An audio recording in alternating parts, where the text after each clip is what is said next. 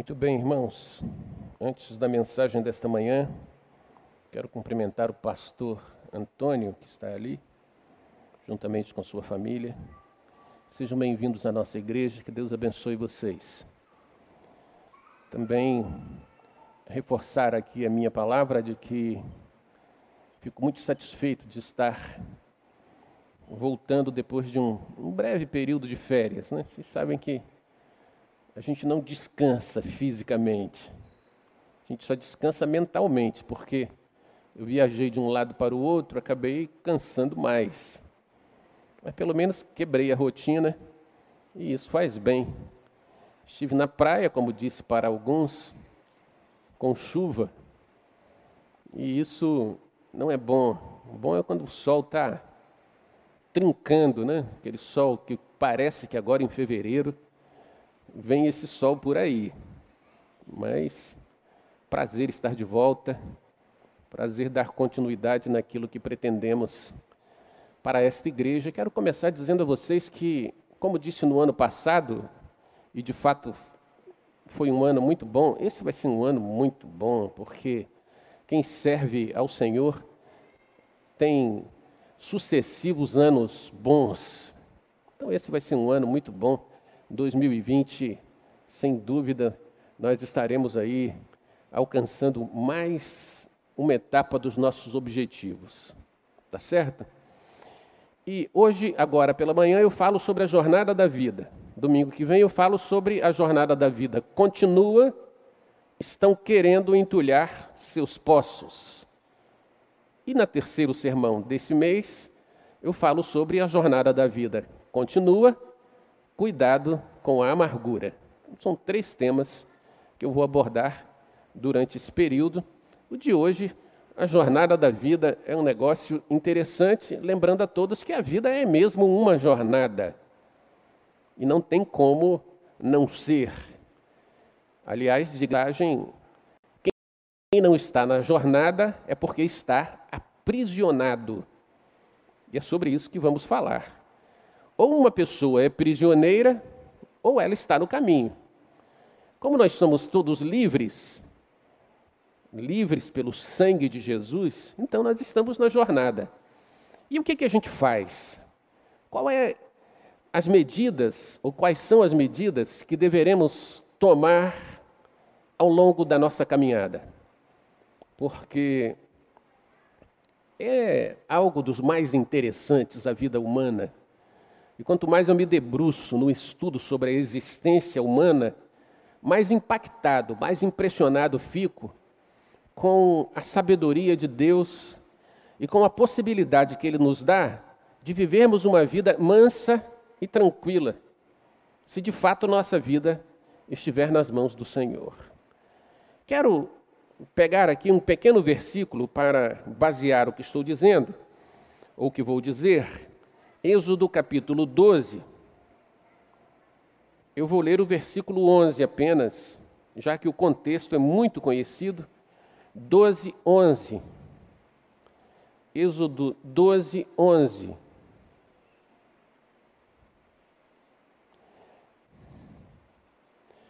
Ele diz assim: olha, já está ali na tela. Diz assim, versículo 11: é assim que vocês devem comê-lo, já prontos para viajar, com as sandálias nos pés e o cajado na mão. Comam depressa. Esta é a Páscoa do Senhor. O contexto aqui era de Páscoa, eu vou excluir a Páscoa porque eu não vou falar sobre Páscoa hoje, eu vou falar sobre jornada. E qual é a ideia ali? A ideia é a seguinte: o povo estava há 430 anos preso no Egito. E como disse anteriormente, prisioneiros não caminham, prisioneiros limites impostos por outros. E como prisioneiros não caminham, então eles vão começar uma jornada a partir desse instante. É quando o Senhor diz: Olha, vocês agora estão livres e preparem-se, porque a jornada vai começar. É isso que está escrito nas entrelinhas. É como se o Senhor estivesse dizendo: aperte os cintos. Não é o pneu. apertem os cintos, porque a jornada vai começar. E os critérios para a jornada é o que nós devemos entender. Porque o que está acontecendo com a igreja moderna, com o crente moderno? O crente moderno entra na jornada, mas entra com critérios errados, entra com a visão errada e se machuca muito. Porque quando a gente fala de crente, nós estamos falando de gente salva por Cristo Jesus. Nós estamos falando de gente que vai chegar no final da jornada, vai entrar na terra prometida. Mas o que eu quero que nós com toda a clareza é como é que vai ser o caminho, porque esse é o nosso drama.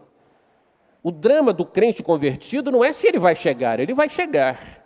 O drama é como chegar. Se ele vai chegar bem ou se ele vai chegar cheio de feridas, de hematomas, todo prejudicado e salvo no, no, último critério que o apóstolo Paulo coloca na sua carta aos Coríntios, salvo todavia como que pelo fogo, salvo sem sabedoria, sem entrar na terra prometida do jeito certo. Então a proposta é esta: a proposta é a viagem, a jornada vai começar. E como é que a gente chega lá na frente? Quais são os critérios? Os critérios aparecem aqui. A primeira ideia é aperte o cinto, esteja preparado, na minha versão, esteja preparado para viajar. E como é que nós vamos estar preparados para viajar? Esse cinto apertado é a ideia de que nós estamos prontos para qualquer eventualidade, qualquer dificuldade. A ideia de cinto apertado é uma ideia militar, é a ideia de que aperta o cinto para que não haja distensão nesta área do corpo. É por isso que bombeiros e outros militares usam cintos daqueles de aperto sem volta, como o do avião, que aperta e pronto, só se abrir para ele voltar.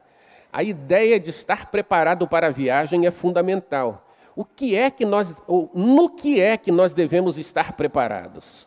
Nós devemos, devemos estar preparados, primeiro, para saber que algumas leis, elas são verdadeiramente invioláveis, imponderáveis. E uma delas são as leis naturais. Como que a gente entra numa jornada sem estar preparado para as leis naturais. O que é uma lei natural? Lei natural é lei regida debaixo do tempo. Tudo aquilo que está debaixo do tempo, do cronos, se torna lei, lei natural. Lei natural quer dizer o seguinte: eu envelheço, tu envelheces, nós envelhecemos. Isso é uma lei natural. Não tem como fugir disso. Irmão Vande acabou de chegar aqui e dizer: Não, eu sou o mais velho que tem aqui na igreja. Muito bem. Só fica velho quem não morreu novo, não é verdade? Então é sinal de que ele não morreu novo. Está ali, irmão Vande. Essa é uma lei natural. Não tem como lutar contra ela. Nós podemos fazer, tomar uma série de providências, caminhar na praia todo dia, tomar água com sal para ver se emagrece mais rápido. Não sei se isso é bom ou se vai aumentar a pressão. Enfim, tomar uma série de providências, ir para academia, subir morro, descer morro, fazer uma série de coisas, comer alface o mês todo.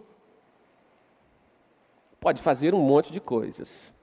Mas quem vai à academia envelhece, quem fica sentado o dia inteiro envelhece, quem fica na rede, os baianos que são minhas ovelhas aí, que gostam de rede, pessoal da rede, irmão Assis, o Braga e outros, envelhece do mesmo jeito. Essa é uma lei natural e nós precisamos estar preparados para ela. Porque, querendo ou não, o tempo vai passando, a energia diminui, ainda que a inteligência possa até aumentar não a inteligência, mas a sabedoria possa aumentar, ainda que tenhamos muito mais experiência, essa é uma lei natural. A outra lei natural, meio espiritual, meio natural, porque ela parte de Deus, mas ela se aplica de forma natural, é a lei que diz que tudo que a gente planta, a gente colhe. Então nós precisamos estar preparados para a jornada, sabendo que vamos envelhecer e vamos colher o resultado da nossa plantação. E isto é um problema, porque tenho observado que a igreja moderna planta muito mal. A igreja moderna planta de um jeito que não deveria, porque ela se torna prisioneira, ela não sai do Egito. Qual é a proposta aqui? A proposta é: meus filhos, vocês estão saindo do Egito, então larguem o espírito de escravidão, larguem essa mentalidade de escravos. Vocês são livres, vamos, preparem-se para a viagem. Mas a igreja moderna, ela está muito iludida, muito prisioneira, porque o que é que prende a nossa jornada? A Bíblia responde. A Bíblia diz que você não deve ajuntar tesouros na terra, porque na terra os ladrões roubam e as traças minam. E onde estiver o vosso tesouro, ali estará o vosso coração. Então, o que, a Bíblia está dizendo? A Bíblia está dizendo que nós podemos nos tornar prisioneiros das coisas. E se isso ocorrer conosco, nós não estaremos preparados para a jornada. Então, nós vamos ter muitos problemas na jornada, porque coisas aprisionam, diminuem a visão, coisas prejudicam neste sentido. E eu não estou dizendo que seja impossível possuir algumas coisas. O que eu estou dizendo é que nós não podemos ser escravos de nada. A nossa preparação deve ser a preparação de gente livre, de gente que olha para frente, que sabe que tem jornada, que sabe que tem chegada, mas que não é escravo e que administra a vida verdadeiramente observando os princípios essenciais da existência. E o que é essencial? Eu sempre repito para vocês não esquecerem: essencial é tudo aquilo que o dinheiro não pode comprar. Tudo que o dinheiro pode comprar é fundamental. Pode ser até importante, mas se o dinheiro compra, é barato. O que o dinheiro não compra, isso é essencial. E cito de vez em quando para vocês que um homem pode comprar uma noite, como acontece nos dias de hoje, pode comprar os serviços de uma mulher por uma noite, mas não há dinheiro que compre o amor de uma mulher. Não há dinheiro que compre isso. Os serviços, para alguns, pode ser fundamental, mas o amor é essencial. Então prepare-se, porque a jornada vai começar, aperte o cinto, porque se você não estiver preparado, as decepções serão muitas, os problemas serão muitos, as dificuldades serão muitas. Entendem? Aperte o cinto. A jornada se inicia. E quando a jornada se inicia, nós precisamos estar preparados, inclusive para aquilo que é imponderável. Tem algumas coisas, e eu sou um, um, um, admirador de Salomão pelo que ele escreveu. E algumas coisas, às vezes, a gente não tem a percepção clara. Então, quando ele diz: quando uma árvore cai para o norte ou para o sul, está lá no capítulo 7 do livro de Eclesiastes, no lugar em que cair, ali ficará. Ele está dizendo que tem coisas contra as quais nós não podemos fazer absolutamente nada. E precisamos estar preparados. É o imponderável, é aquilo que pode acontecer. E é aquilo que faz parte da vida humana. Nós precisamos estar preparados porque, querendo ou não, haverão algumas perdas. Querendo ou não, nós vamos ter algumas feridas aí no caminho. Querendo ou não, nós teremos lutas e precisamos estar preparados. É ou não é verdade? Tem lutas e não tem como fugir delas. Então é interessante que quando o Senhor diz a jornada, a viagem vai começar, esteja preparado. Porque se não estiver preparado, as dores aumentam. E quem é o indivíduo que não está preparado? É o iludido. É o filho de Eva. A gente coloca como filho de Eva não no sentido de criticar a mulher, mas no sentido de ela ter dado ouvido, ouvidos a Satanás. Os filhos de Eva, que são os iludidos, porque na verdade o mundo foi dividido no Éden. Do Éden sai a realidade e a ilusão. Os filhos de Eva, os iludidos, vão sofrer a vida inteira. Vão sofrer até na relação com Deus, porque eles vão dizer: Senhor, abençoa a minha vida, mas eles vão se esquecer de cumprir o dever. E Deus não abençoa quem não cumpre o seu dever. Então, os iludidos querem que Deus os abençoe, mas não querem cumprir o seu dever. Os iludidos vão por um caminho de sofrimento muito grande. A jornada da vida não é boa para gente iludida. Gente iludida está sempre passando decepções. Gente iludida está sempre, de alguma forma, se ferindo mais, porque se ilude. É a história do, do namorado e da namorada. Quando o namorado diz, Eu te amo, e a namorada acredita. Às vezes é verdade, mas às vezes não é. Eu te amo, você é o meu amor, é a coisa mais bonita do planeta. Eu não amo ninguém nesse mundo como você. Tem gente que acredita, às vezes é verdade, mas grande parte das vezes não é verdade. E assim vão as pessoas sendo iludidas, não é verdade? É igual o sujeito que, que tem um filho e que começa a implantar na cabeça do filho que ele tem que ser jogador de futebol. E às vezes não tem jeito. A gente observa e vê que o sujeito é todo duro, todo sem jeito, mas o pai disse: Meu filho é o Ronaldinho Gaúcho. E o filho acredita. Agora eu sou o Neymar. Coisa lamentável, não é verdade? As ilusões vão significar decepções. Porque ele vai para uma, para uma peneira, é assim que se chama lá, a forma como escolhem jogadores, o sujeito olha e diz: está fora. Vai para outro, está fora. Ele vai acumulando decepções, porque foi treinado a ser iludido. Quem é treinado a ser iludido sofre mais sofre mais. Só existe contentamento na realidade. Fora da realidade, não existe contentamento. Gente que não enfrenta os seus próprios problemas, gente que não entende que a jornada tem percalços, gente que não entende que a jornada tem imponderáveis, vai sofrer mais. A jornada da vida será melhor para aqueles que enfrentam a realidade e pior para os iludidos. Os iludidos sofrem mais, não é verdade? Os iludidos, os pessimistas, enfim, a jornada da vida precisa ser olhada com cautela, mas sempre com os pés no chão, com realidade. É o que a Bíblia diz. A Bíblia diz assim: meu filho, se você quer construir uma casa, você deve primeiro se assentar e fazer as suas contas para não ocorrer de que, começando a obra, você não a termine e sirva de chacota para os outros.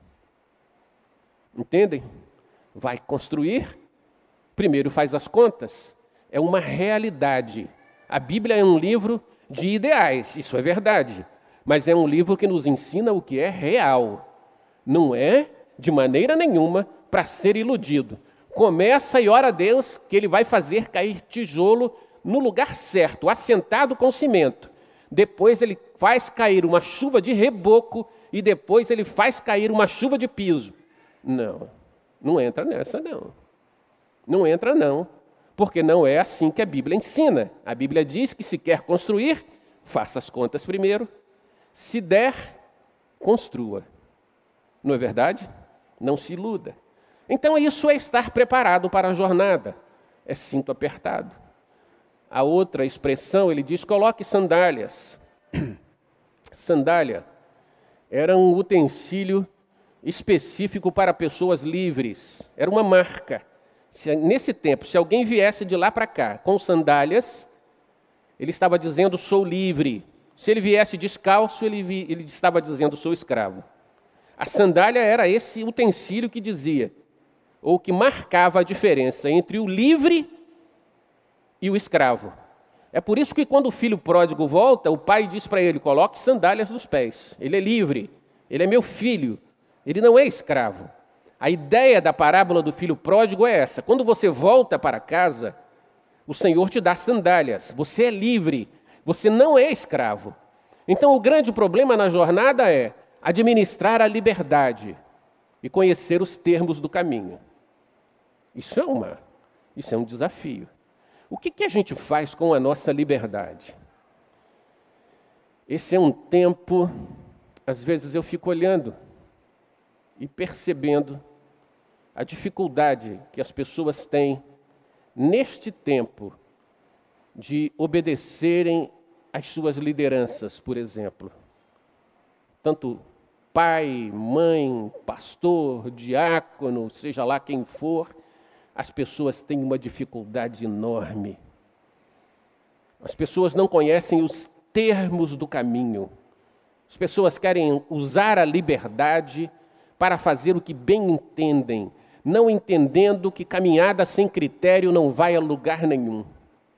Caminhada com critério é que vai nos conduzir sem feridas, sem ficarmos todo machucados.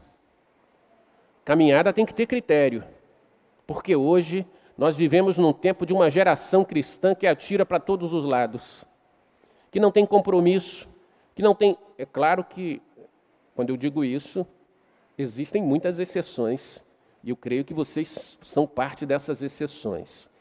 Mas é gente sem compromisso, gente que leva a vida de qualquer jeito. E esse tem sido um problema, porque a caminhada, se você observa, sai do Egito e entra no deserto. Caminhada tem momentos de deserto. Caminhada tem momentos onde nós vamos ficar absolutamente sós. E observem, vida humana tem esse momento. Sabe por quê? Porque tem fragilidades, tem problemas que são internos e que são nossos. E que a gente só fala com Deus. A gente não fala com mais ninguém. Mas nós somos humanos. Então, esses são momentos de solidão. Agora, observem que deserto é um lugar bastante interessante para aprendermos três lições importantes. Quando a gente começa a viajar, quando a gente na jornada da vida entra no deserto, é lá que nós vamos conhecer três elementos importantes. O primeiro deles é: é no deserto que eu vou conhecer a Deus. É nesta hora. É nesta hora, quando eu me sinto sozinho, é que eu vou me aproximar de Deus. E vou saber com todas as letras que Deus não me abandona, que Ele não me deixa sozinho.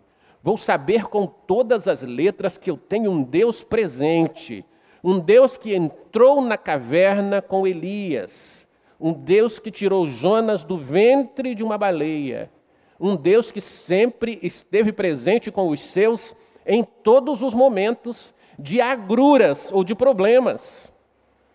Observem que a presença de Deus, ela será conhecida de maneira mais prática quando nós estivermos sozinhos, quando entrarmos no deserto. Não é verdade? E aí, eu me lembro da palavra grega que de vez em quando eu lembro para vocês. A palavra epifania. Esta palavra que significa Deus bem pertinho, e eu sinto a presença de Deus comigo, ainda que outros não sintam. Essa epifania, esse momento quando Deus está me ajudando. Quando a gente entra no deserto nessa nossa jornada da vida, logo, logo nós vamos passar por essas experiências de epifania, de presença de Deus na nossa vida, nos ajudando e caminhando conosco. Não é verdade? Esse é um momento importante para a nossa vida. É um momento quando nós sentimos que Deus está atento aos nossos gemidos, às vezes inexprimíveis. Deus está atento às nossas fragilidades internas. Deus está atento as batidas descompassadas pelas quais o nosso coração passa em momentos de desventura. Deus está atento aos detalhes da nossa existência, muito mais do que nós imaginamos. Ele estará abrindo portas, nos indicando o caminho, ele estará fechando portas, nos proibindo de passar, por conhecer o futuro, por conhecer a nossa vida, por saber o que é melhor para nós. É no deserto que nós nos aproximamos mais de Deus. É por isso que a Bíblia diz que o dinheiro é a raiz de todos os males. Porque gente rica se afasta de Deus e coloca a esperança no dinheiro. Então, quando eles ficam sozinhos, eles não sabem o que fazer. Entendem? Não é que seja proibido ter dinheiro, evidentemente. Bom seria se todos vocês fossem muito ricos, mas não fossem escravos do dinheiro. Porque o problema é essa nossa ligação de dependência. Então é no deserto que nós vamos conhecer o Senhor. Mas é no deserto que nós vamos também nos conhecer. E aí nós vamos saber quem somos. Essa é uma pergunta filosófica, mas é também uma pergunta bíblica. E é uma pergunta existencial. É fundamental entendermos quem somos, para saber como é que nós vamos nos postar na vida. Quem sou eu? E isso inclui as perguntas feitas a Jonas, o profeta: De onde vens? O que estás fazendo? Para onde vais? Essas são perguntas filosóficas, vocês sabem, mas que já estavam na Bíblia. A resposta de Jonas foi uma resposta clássica. Eu venho de Israel, sou servo do Deus Altíssimo. Estou indo para Nínive, mas me desviei para Tarsis. Desviar para Tarsis é o povo iludido, é o povo da síndrome de Eva, é o povo da, da coluna da ilusão, é o que se desvia para Tarsis. O que vai para Nínive é o povo da realidade. Ou vai, ou vai, tem que ir. A verdade é esta. Então, a ideia de nos conhecer é justamente saber isso, de onde estamos vindo. Qual é a minha ideia sobre a existência humana? Isso é princípio básico. Nós estamos vivendo um tempo onde o crente moderno, ele não tem essa concepção clara e básica. Eu venho de Deus. Eu sou o resultado de um encontro com Cristo, onde eu fui lavado e redimido pelo sangue de Jesus. Eu tenho um compromisso com Ele, porque foi Ele que me tirou do Egito e colocou o meu pé na estrada e me fez agora encarar a jornada da vida. E aqui na jornada da vida eu estou descobrindo ou já sei, inclusive, quem sou eu, de onde eu estou vindo e o que, que eu estou fazendo aqui. Eu estou numa jornada. Estou numa jornada. E a jornada, aí vem um conceito, um provérbio indiano que diz: a vida é uma ponte, não construa sobre ela. Ou ainda, nesse mesmo livro indiano, ele vai dizer: a vida é como um rio, não se agarre às margens. São coisas importantes. É uma, é uma viagem. Não dá para perder tempo construindo sobre uma passagem, sobre uma ponte. Porque pontes existem para partir de um, de um lugar para o outro, e é o que nós estamos fazendo. E precisamos, entendendo isso, também entender que a nossa missão é curta e que nós temos um lugar para chegar. E esse esse discurso, esta palavra, nos últimos anos, se parece muito com palavra vazia, sabe por quê? Porque nessa nossa jornada, se nós não tivermos fé em Deus, se nós não acreditarmos no Senhor, o discurso fica vazio. Nós vamos começar a acreditar nas coisas, nós vamos começar a acreditar no dinheiro e vamos começar a edificar sobre a ponte. E aí a gente passa a ter problemas. Se a gente não acredita em Deus, a jornada da vida se torna vazia. Porque é claro que vou acreditar mais no dinheiro do que na proposta de Deus. A proposta de Deus é Canaã. Acredito que a igreja do passado, não é comparando, mas evidentemente isso é uma, uma constatação. A igreja do passado acreditava mais na terra prometida, na Canaã, do que a igreja moderna. A igreja moderna nem dá atenção quando se fala de céu. A igreja do passado, eu me lembro que eu era menino, entrava num caminhão e ia com a igreja nos cultos de evangelismo, e a gente ia cantando, caminhando o voo para Canaã. Ia cantando sem parar.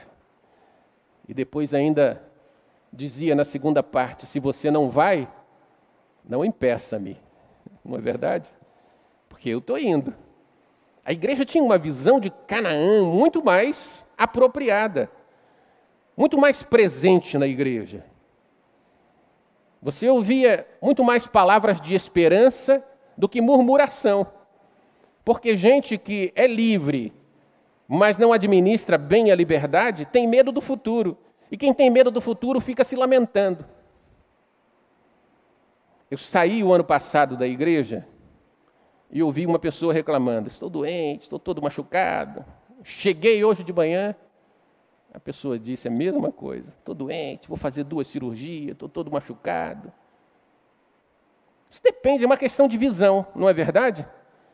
Se a gente não tem uma visão correta de para onde estamos indo, então nós vamos nos tornar lamentadores. E a lamentação aumenta o sofrimento.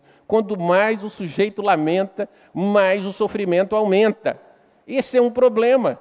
E as pessoas precisam estar cientes de que liberdade, ela deve nos impulsionar, sim. Ela deve alimentar a nossa fé, sim, também. Ela deve encher o nosso coração de esperança. Esses são os três elementos citados pelo apóstolo Paulo no capítulo 13: a fé, a esperança e o amor. São esses elementos que nos impulsionam para frente. Interessante então que eu vou conhecer a mim mesmo. E no deserto, eu vou conhecer quem são os meus amigos. Olha só, três coisas: quem é Deus, quem sou eu e quem são os meus amigos. É no deserto que a gente conhece. Não é verdade? Não é fora dele. No deserto nós vamos saber quem de fato são os nossos amigos. Nós vivemos um tempo de muitas futilidades. Meu amigo é o cara que come pizza comigo. Aí senta lá no domingo, come pizza, reparte, tá, foi um para casa, outro para o outro. Meu amigo é o cara que come muqueca capixaba comigo. Pode até ser, mas nem sempre. Meu amigo é meu irmão da igreja. Nem sempre, infelizmente. Meu amigo é meu parente, nem sempre. No deserto você vai saber. Quando você cair, quando você estiver aterrizado, com a cara no pó, aí os seus amigos vão aparecer. Aí os seus amigos vão aparecer. Por que comer pizza? Ter turminha? Eu não vou nem dizer panelinha, essa palavra não se fala, né? Mas já está dita, então já foi ter uma turminha aqui, outra ali, tomar as dores, sabe? Tomar as dores do indivíduo que muitas vezes precisa de solidário na infantilidade, nós vivemos esse tempo de gente infantil, de gente que geme à toa, de gente que não sabe que está na jornada, então tudo é motivo para gemidos, tudo é motivo para reclamação. Nunca esqueço do indivíduo que fez um show uma vez numa mesa um quase parente, que ele disse para a mãe: Eu não tomo Coca-Cola, eu só tomo Pepsi, e fez um bicão, e chorou, e reclamou. A mãe pegou o elevador, desceu, foi lá embaixo, comprou um Pepsi e voltou para o bebezão. Toma aqui, meu bebê. Tem gente que tem esse espírito de bebê. E que pensa que ser amigo é esse solidário, não na desventura, desculpe aí, irmãos, solidários não na desventura, mas solidário na infantilidade. Não é esse o amigo, não. Não é esse. Mas no deserto você vai saber quem é amigo. Amigo não é aquele que entra no buraco para tirar alguém do buraco. O amigo é aquele que estende a mão e ajuda na hora que tem que ajudar. Sem se vitimar, sabe? Sem que uma vítima gere outra vítima, sem que um problema gere outro problema. Você vai saber quem são os amigos quando estiver no deserto. Porque certamente muitos desses comedores inveterados de pizzas e de sanduíches, na hora que você cair no buraco, eles vão embora e nem vão te olhar. Grande parte desses. Por isso que deserto é bom. Deserto apura a nossa amizade. Deserto faz a gente ter uma visão da realidade muito melhor do que a visão dos iludidos. Por isso que domingo que vem eu falo sobre estão querendo entulhar os seus poços. Tem muita gente querendo entulhar os poços. Esse é assunto do, outro domingo, mas esse não, não falo agora. Mas é verdade. E quando você entra no deserto, então você tem a percepção clara: quem é que me ama mesmo? costuma sobrar muito, muito pouco, não é verdade? Quando a gente faz essa pergunta, quem me ama mesmo? Aí vai reduzindo, vai reduzindo. E no final sobra lá uns dois ou três. Para quem numa rede social às vezes tem 5 mil seguidores, 5 mil, aquela vaidade toda, todo mundo me segue, tenho amigos com força. É só ficar doente. É só ficar doente mesmo e começar a morrer para ver se os seus amigos estarão lá. Os 5 mil vão reduzir para mil, os mil para 500, os 500 para 5, e olha que 5 eu estou sendo bem generoso. Um pouquinho de gente ao lado da sua cama. Não é verdade? No deserto você descobre quem são os seus amigos. E essa é a ideia, então, de gente livre. Gente livre, na verdade, é gente que dá o braço para a realidade. Gente livre não é o iludido. Porque como que o iludido procede? O iludido faz assim: eu sou livre, logo vou beber todas, vou sair com todas, vou fumar todas. Eu sou livre? Não, não é isso. Gente livre é o cara que está de braços dados com a realidade. Sou livre, logo não bebo. Faz mal para minha saúde, contraria minha fé. E assim, ele vai colocando prioridades. Eu não bebo não é porque não posso. Eu não bebo porque não quero, porque eu sou livre para decidir. Eu não traio, não é porque não possa. Eu não traio porque eu não quero, porque eu sou livre para decidir. E aí a liberdade começa a ser somada com responsabilidade. As tolices começam a se afastar. A jornada começa a ficar mais interessante. Porque não há boa jornada sem disciplina. É ou não é verdade? A pior coisa que tem, assim, pior coisa que eu digo no sentido prático da vida, não é o, pior dos acontecimentos. Vou sair eu e a esposa. Ela diz assim: Nós vamos a tal lugar. Lá eu vou comprar isso e isso. Pronto, fui eu. Ela passa no lugar, dá uma paradinha. Eu dou uma paradinha. Vai no outro, dá uma paradinha. Até eu chegar no lugar, eu paro um monte de vezes. E quando eu chego no lugar, se era para comprar um item, eu compro um monte de itens. Vocês já viram isso, né? Não sabe nem para onde está indo. E não pode falar nada que mulheres, elas são dotadas de um espírito de braveza. Pelo menos algumas. E elas reclamam muito. É, não tem paciência comigo. Nunca esqueci o dia que eu fui comprar um cortador de unha. Vamos comprar um cortador de unha numa feira de, de interior lá em naquela praia no final lá da, do estado das dunas que eu esqueci o nome Itaúnas. Vamos comprar um cortador de unha. Tinha uma feira. Eu fui comprar o cortador de unha. E fui embora.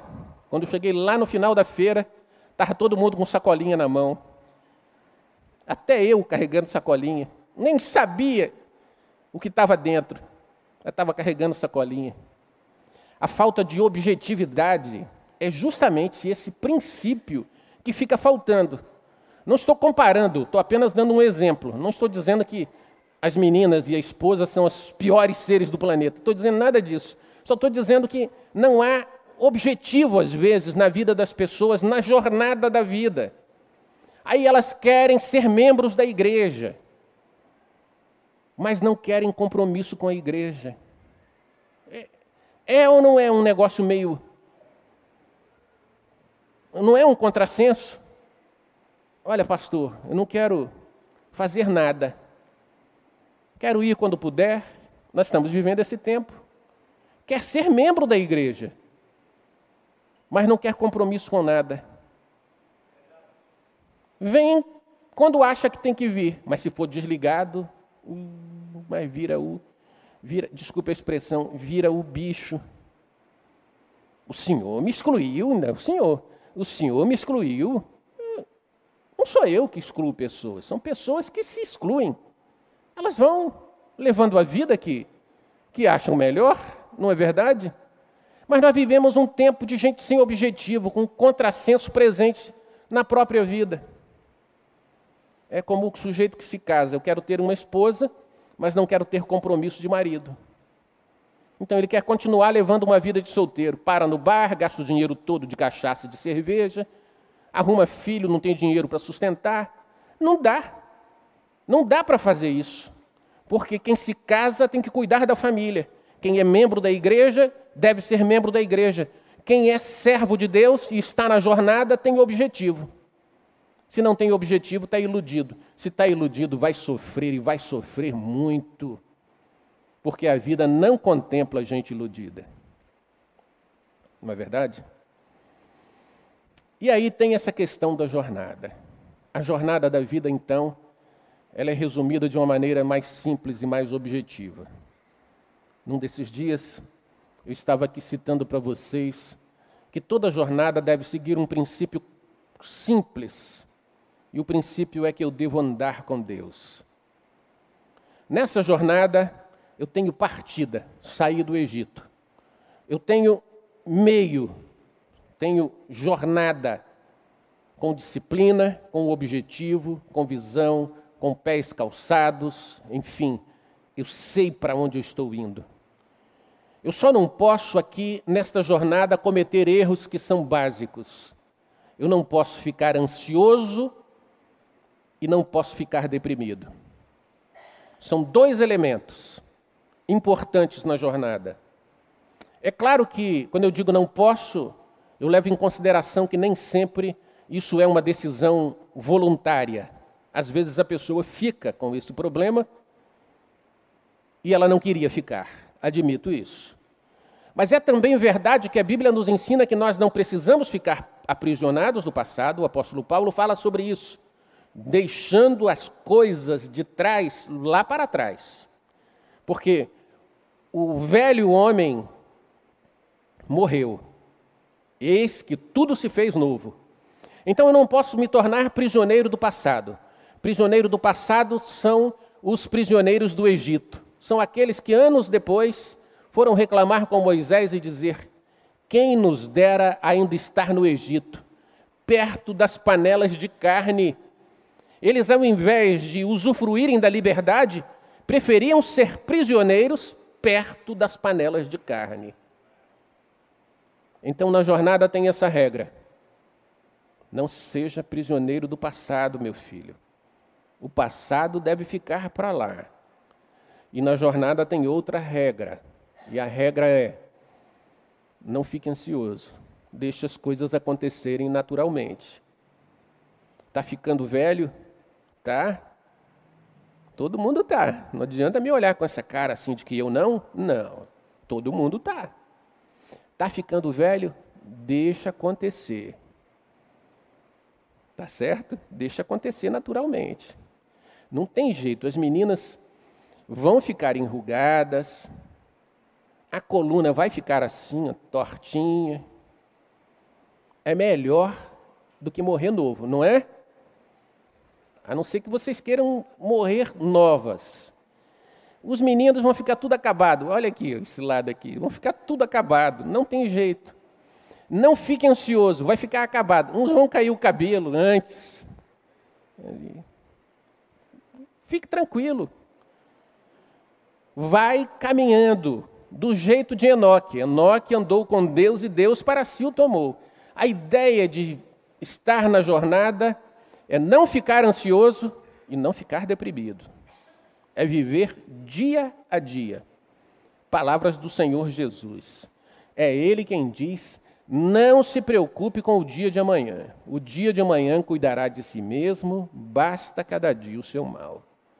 Então viva cada dia intensamente. É isso que Enoque fez. A Bíblia diz que Enoque andou com Deus e Deus para si o tomou. Se a nossa vida está nas mãos de Deus, deixa acontecer. É interessante observar, e eu tenho dito isso para vocês já há algum tempo. A nossa relação com Deus não é uma relação de um Deus como trampolim nós não devemos chegar a Deus para Ele nos conceder coisas, não. Quando a gente chega em Deus, nós chegamos no ponto máximo da nossa existência. Quando a gente chega em Deus, o conselho bíblico é descanse no Senhor, e Ele te concederá o que deseja o teu coração. É Ele quem concede, mas Ele não é o trampolim para a gente conseguir coisas. Esse é um erro que tem sido cometido em grande escala nas igrejas modernas. Venha para a igreja, que nosso Deus vai te dar isso, isso e isso. Não. Não é para isso que alguém vem para a igreja. Nós devemos vir para a igreja para chegar em Deus. E Ele acrescentará à nossa vida aquilo que for necessário. E é dessa maneira que Enoque andou. E é dessa maneira que deve ser a nossa jornada. Confie no Senhor sempre. Faça a sua parte com disciplina na jornada. Enfim, prepare-se, calce as sandálias e o cajado na mão. O cajado é justamente esta presença de Deus na nossa vida. É quando tudo que vamos fazer, nós perguntamos a Deus primeiro. É quando tudo que vamos fazer, nós procuramos as normas, as regras de Deus para a nossa vida. Uma coisa eu sei, e com isso termino esta fala: quem segue as regras de Deus vai errar muito menos. Vai errar muito menos. Quem contraria as regras de Deus vai errar muito mais. E cada erro, é claro, significará uma ferida, significará um arranhão, um hematoma. É por isso que a gente chega lá próximo do fim da jornada e tem muita gente ferida. E também tem muita gente com poucas feridas, resultado das escolhas feitas durante a jornada. Que Deus nos abençoe. Amém? Deus abençoe a vida de cada um dos irmãos. Nós estamos chegando ao final do nosso culto. Vamos ficar de pé e vamos orar? Vamos encerrar o nosso culto. Hoje à noite, é claro, eu estou aqui com os irmãos. Não falte, esteja presente. É fundamental a nossa presença na igreja. Vamos orar a Deus. Querido Deus e eterno Pai, obrigado pela tua palavra, Senhor, obrigado pelos ensinos contidos na tua palavra. Ajuda-nos para que tenhamos sabedoria na nossa jornada, Senhor. Abençoa teus filhos que aqui estão e leva-nos em paz para os nossos lares, em nome de Jesus. Amém. Assentem-se, eu estarei à porta para cumprimentá-los.